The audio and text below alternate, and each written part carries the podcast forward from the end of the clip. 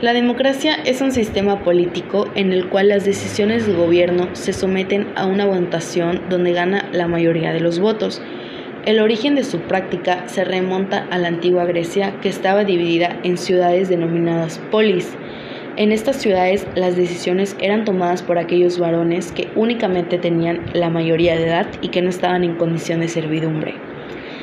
Más adelante, el Imperio Romano implementó el sistema democrático griego, donde también se les permitía la participación a personas que no fueran de origen romano.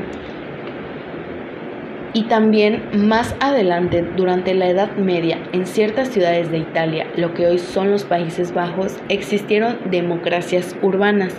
Si bien más que auténticas democracias, se trataban de aristocracias, con el auge de la burguesía en la Edad Moderna surgieron instituciones sobre todo de carácter legislativo, es decir, parlamentos que trataban de hacer posible las libertades y los derechos individuales. En el siglo XVII fue en Inglaterra donde estas instituciones, cuyos miembros eran elegidos democráticamente, comenzaron a limitar el poder absoluto de los monarcas y la nobleza. En la ilustración, la reivindicación de los derechos y las libertades vinculados siempre a la pujante burguesía comercial dio lugar a procesos como la Revolución Francesa o la Guerra de la Independencia Americana, cuyas aspiraciones eran ya abiertamente democráticas. Ahora, en la democracia en México dice que es una república democrática, representativa y federal, compuesta por 32 entidades federativas y por ser un sistema democrático es interpretado como portador de una doctrina enfocada en la vida social, que implica el respeto por los derechos individuales y colectivos. Sin embargo, de acuerdo a diversos sucesos en elecciones federales y locales y la falta de garantías en cuanto a la protección de algunos derechos a nivel social, hay crecientes sensaciones de, desconfianza frente a este sistema y su aplicación en la nación. Hay algunas características referentes a la democracia en México. La principal dice que solo puede ser alcanzada a través del respeto de los derechos fundamentales de los gobernadores y por consiguiente del Estado de Derecho.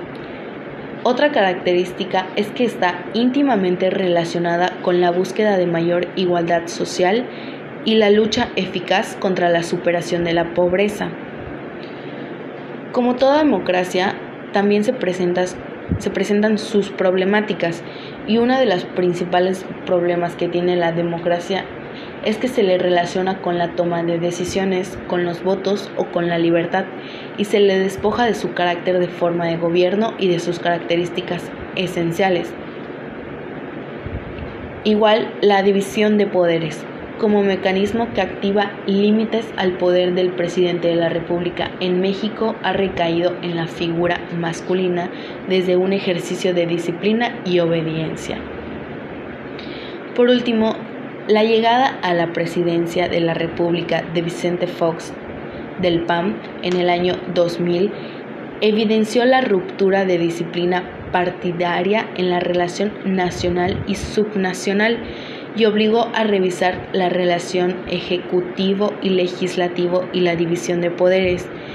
En tanto, en los estados alentó los cacicazgos locales producto de la ruptura en la dinámica del funcionamiento priista para repartir las candidaturas a los gobiernos estatales.